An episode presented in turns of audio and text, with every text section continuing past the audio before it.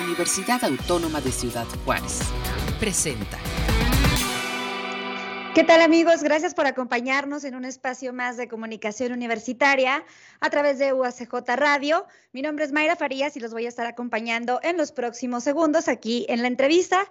Y bien, pues el estrés, el miedo y la incertidumbre generan, eh, que genera la pandemia por COVID-19 pueden ser un detonante que desgaste a cualquier persona, sin duda alguna. Y bueno, pues para los niños y niñas, así como los adolescentes, puede tener algunas otras características que es importante tomarlas en cuenta.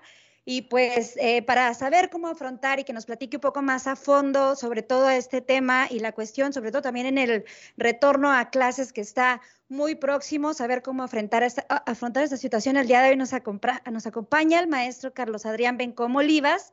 Él es licenciado en psicología y maestro en psicoterapia humanista y Educación para la Paz, ambas por la UACJ. También es maestro en sexualidad humana por la Universidad Nexum de México y pues este el día de hoy nos está acompañando en esta entrevista. Bienvenido, Carlos. Muchas gracias, Mayra. Muy contento de acompañarles en este espacio y de compartir este espacio con ustedes. Muchas gracias por la invitación.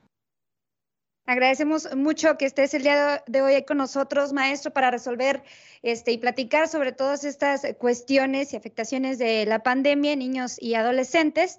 Y bien, pues antes o para dar inicio con esta entrevista, primeramente quisiéramos que nos ubicaras eh, exactamente para entender qué es salud mental.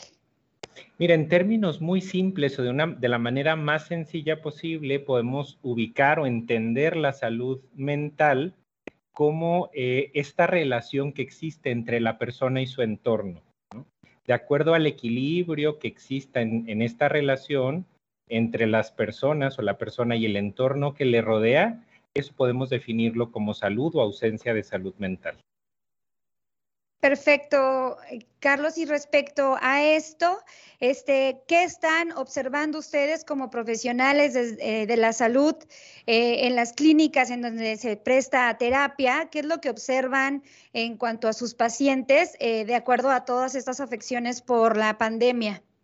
Fíjate que de manera muy importante, principalmente se presentan distintos tipos o manifestaciones eh, de ansiedad, hay una experiencia, eh, sí, de estrés, o sea, los nuestros niños y niñas y nuestros adolescentes, eh, por distintos factores, están expuestos a un nivel alto de estrés en, este, en medio de esta situación de pandemia. En un inicio, por esta necesidad de aislarse o de permanecer un tanto retraídos de la interacción habitual, a la que estaban acostumbrados. Entonces, esto de entrada generó unas, algunas manifestaciones eh, de estrés o de ansiedad que ahora, que se haya prolongado por tanto tiempo, esta, esta situación de restricción o esta situación de confinamiento, eh, pues ha hecho que aumenten estos, estos síntomas o estas experiencias en niños, niñas y adolescentes. Y de nuevo, pues la posibilidad de retomar eh, de retomar las clases. Eh, en términos muy generales para niñas, niños y adolescentes, es una situación que pareciera que la reciben con mucho optimismo.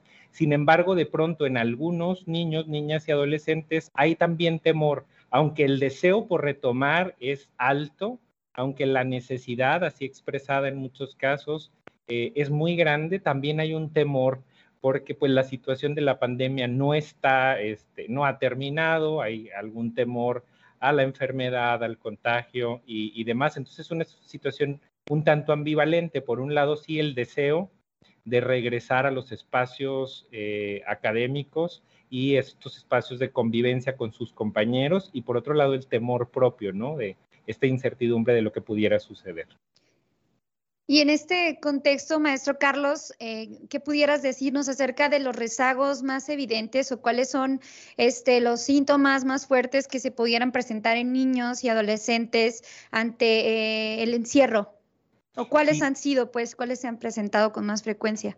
Sí, fíjate que eh, generalmente la ansiedad o las situaciones de estrés crónico se manifiestan de una manera muy clara con generalmente con con violencia, ¿no? Con experiencias de violencia y con eh, una respuesta inadecuada frente a la interacción con su misma familia o con las personas con las que comparten espacio.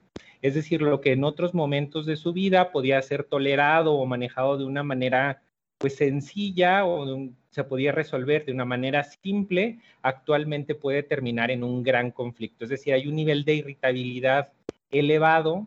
En algunos casos, también a pesar de que hay eh, mucha necesidad de interactuar, eh, hay también manifestaciones de aislamiento, de aislamiento. Hay niñas y niños que aunque desean convivir y de pronto la familia puede ser el espacio para ello, en el mismo entorno familiar tienden a aislarse y otros que en esta interacción con los seres que sí pueden compartir, porque comparten espacio en casa, eh, la interacción con ellos y con ellas de pronto puede ser violenta, aunque la situación pareciera no requerirla o no ameritar esa respuesta, ¿no?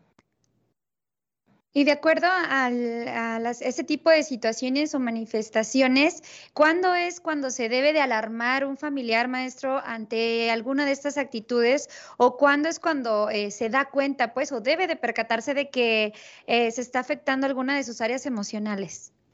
Em, cuando esta situación se vuelve permanente o, tiene un, rasgo eh, de, permanencia, es decir, ya ya no solo es frente a situaciones, eh, no sé, estresantes que responde de manera agresiva, sino invariablemente el tipo de acercamiento, el niño o la niña están a la, defensiva o hay una evasión incluso, un distanciamiento incluso de las personas con las que manifestaban más cercanía o apoyo o las actividades que disfrutaban más realizar empiezan a ya no ser eh, eh, atractivas o empiezan a ya no ser un, espacio en el que el niño o la niña puede descargar de manera adecuada la atención, sino además es un espacio que le genera estrés, además es un espacio al que acude, eh, sí como de entrada con cierto ánimo, pero muy pronto pierde el interés o empieza a volverse una experiencia estresante para el niño o la niña,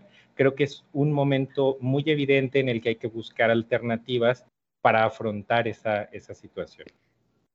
Maestro, y en, el, en este contexto, eh, ¿cuál es la recomendación para los papás que han detectado eh, cierto estrés en sus hijos durante este, pues, con todo este proceso que, se ha llevado de pandemia?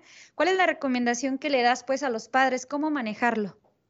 Sí, pues por un lado acercarse, ¿no? Buscar alternativas eh, para acercarse a, a buscar darles acompañamiento profesional a sus hijas e hijos eh, un eh, mecanismo muy simple que, quiero poner sobre la mesa para todas y todos los padres, de, padres y madres de familia es tenemos o contamos en la ciudad con eh, el asterisco 2232, que es un espacio en el que las personas podemos acudir a solicitar asesoría, apoyo, contención emocional y también orientación para recibir eh, el apoyo o la atención que podemos requerir en distintos momentos.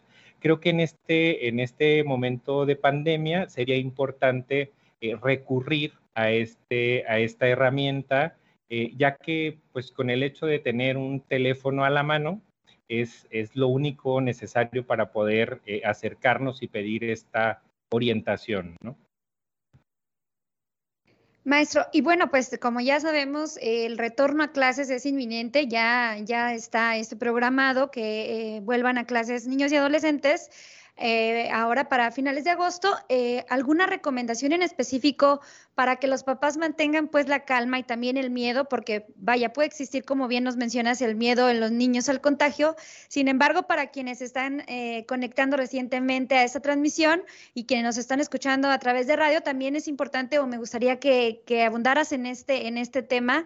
¿Qué sugerencia le das a los papás? ¿Cómo mantener la calma ante el miedo al contagio en sus pequeños?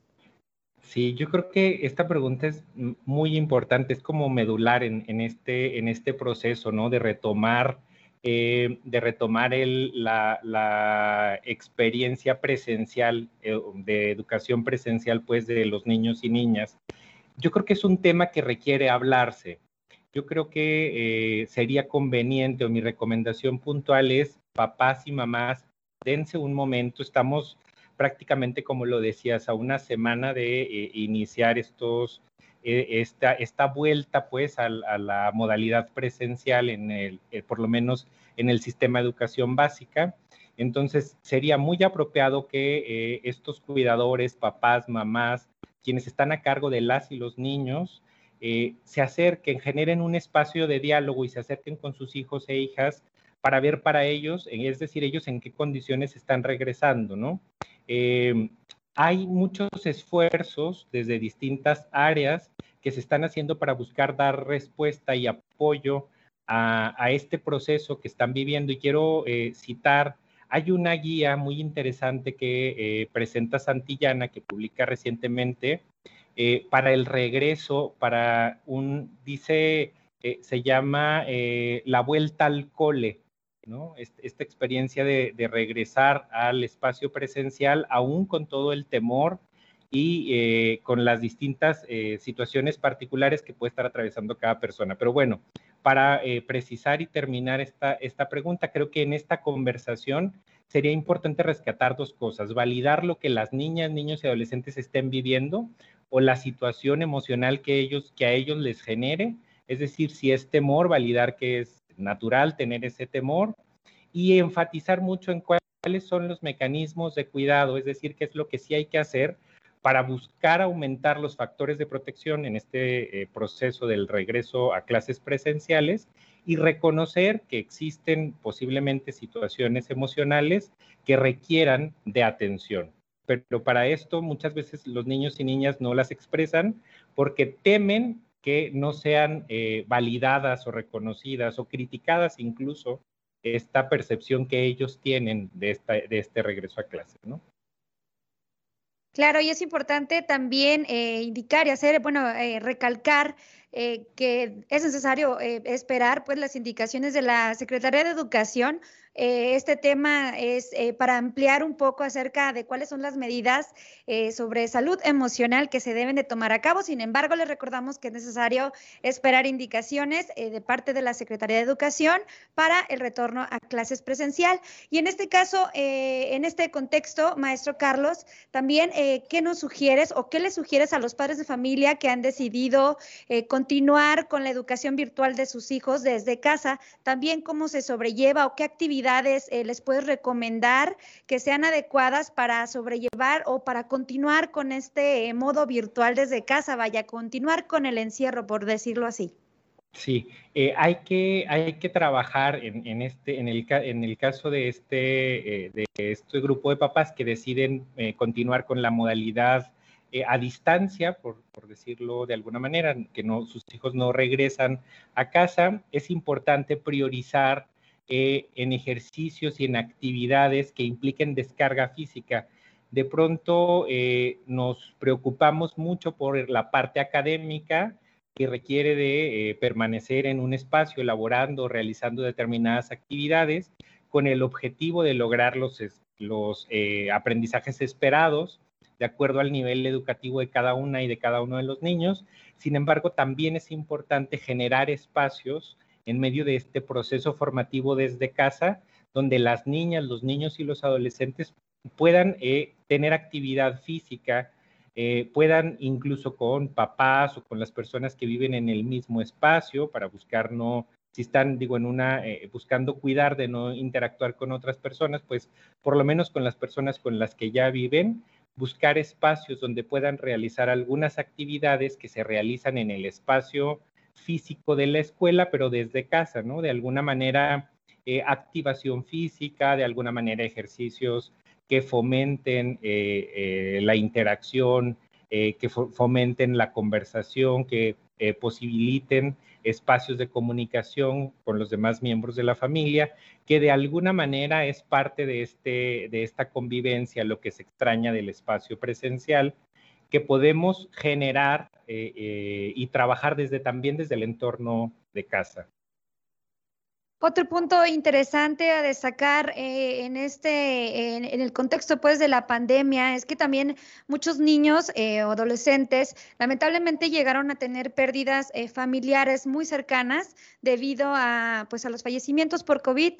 Otra situación que, quisiera que, nos abundaras, eh, maestro Carlos, ¿cómo poder resolver este tipo de pérdidas tan rápidas eh, o, tan contundentes de manera tan rápida? ¿Hacia dónde acercarse? ¿A dónde acudir eh, a los niños y adolescentes que lamentablemente están atravesando por una situación como esta?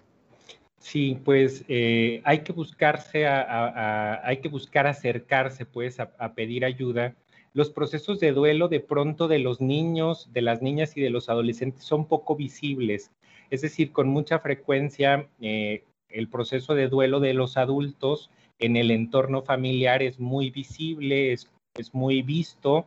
Sin embargo, con mucha frecuencia el proceso de duelo de niños, niñas y adolescentes en nuestras familias eh, es como si se le atribuyera ese proceso que es menos doloroso. Es como si se pensara que por ser niños y niñas o adolescentes, para ellos la situación, eh, ellos tienen como mayor facilidad para afrontar esto por sí solos. Y si bien es cierto que a lo mejor tienen eh, varias eh, situaciones que pueden facilitar el avance en su propio proceso de duelo, pues es conveniente que lo hagan de la mano de una profesional o un profesional de la salud mental que les pueda acompañar para elaborar su duelo de la mejor manera posible y en las mejores condiciones posibles. Bien, maestro. Y bueno, pues antes de, finalizar, no queremos irnos sin una pregunta que consideramos muy importante, sobre todo eh, por la cuestión de la comunicación. ¿Qué tan importante es la comunicación entre la familia a la hora de abordar el tipo, eh, este, este tema, pues, eh, de, un tema delicado que ya tenemos bastante tiempo sobrellevando? ¿Qué recomendaciones les das a los padres, a los tutores, a, a quienes se encargan de cuidar a los pequeños hacia cómo realizar una comunicación efectiva respecto al COVID con los adolescentes y niños? Sí, definitivamente eh, nos vamos desde lo más básico, ¿no? Hacer un espacio propio para ello. ¿Cómo podemos lograr algo si no generamos en nuestra rutina y en nuestra casa, en nuestro espacio físico, un espacio para realizarlo? Mi recomendación muy puntual sería generar, así como en algunas familias, se genera un espacio para la interacción o diversión familiar De pronto hay familias que tienen su tarde de películas a la semana, su tarde de eh, juegos eh, de mesa.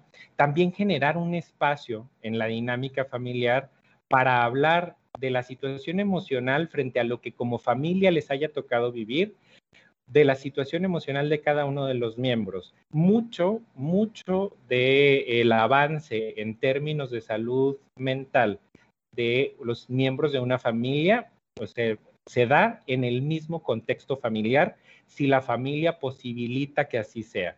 O sea, mm, con mucha frecuencia los miembros de la familia asumen que el no mostrar el dolor o la situación emocional que atraviesan por el proceso familiar que viven, esto hace que los demás sufran menos, pero con mucha frecuencia esto es lo que no favorece el avance en el proceso de duelo. Es decir, la recomendación puntual es como familia si estamos atravesando la circunstancia que sea, es conveniente sentarnos a hablar de cómo es que ha sido, facilitar la expresión de las emociones, es decir, el dolor no será mayor por el hecho de permitir que alguien lo manifieste. El dolor ya es del tamaño que es para cada uno de los miembros de la familia. Solamente lo que posibilitaríamos es la manifestación o la expresión de esa situación para permitir el avance. Y si después de estos momentos eh, de, comunicación o de compartir la situación que cada uno vive, es necesario acercarse a buscar ayuda específica para alguno de los miembros o para la familia entera, será mucho más sencillo, porque ya hay un, hay un vínculo de comunicación abierto entre los miembros de la familia. Bien, maestro Carlos, pues sabemos que este es un tema eh, muy extenso del cual pudiéramos eh, sacar diferentes o hablar de diferentes vertientes o, bastante, eh, podríamos alargarlo, pues, sin embargo, algo que tú quieras puntualizar ya para finalizar esa entrevista o algo importante que quieras, con lo que quieras sellar antes de irte. Sí, no, pues solamente agradecerles, ¿no? Por el espacio, por la oportunidad de compartir con ustedes y dejar como sobre, sobre la mesa el tema de que nuestras niñas y nuestros niños en este preciso momento están eh, viendo la manera en la que se reintegran, se queden en casa o regresen al espacio físico de formación a sus escuelas, están buscando también la manera de volver a la nueva normalidad. Es decir, eh, de alguna manera todas y todos necesitamos irnos reincorporando. En ocasiones no necesariamente regresando físicamente a la escuela, si los papás no lo deciden, pero sí haciendo en la medida de las posibilidades, en la medida también de que las condiciones de salud lo permitan, sí empezar a retomar algunas cosas que han sido importantes en nuestra vida y que pusimos en pausa por la situación eh, de, pandemia. Es decir, es muy probable y es muy importante también hablar, a la hora de hablar con las hijas e hijos, con los niños y niñas en esta situación del regreso a clases, que el regreso no será exactamente a las mismas condiciones que había antes. Es decir, esta expectativa de que puede surgir en niños, niñas y adolescentes de que el regreso a la escuela va a ser regresar exactamente a lo mismo, es importante precisar que no, que no va a ser así que el regreso es a condiciones distintas, sin embargo, eso no quiere decir que no sean igualmente disfrutables, ¿no?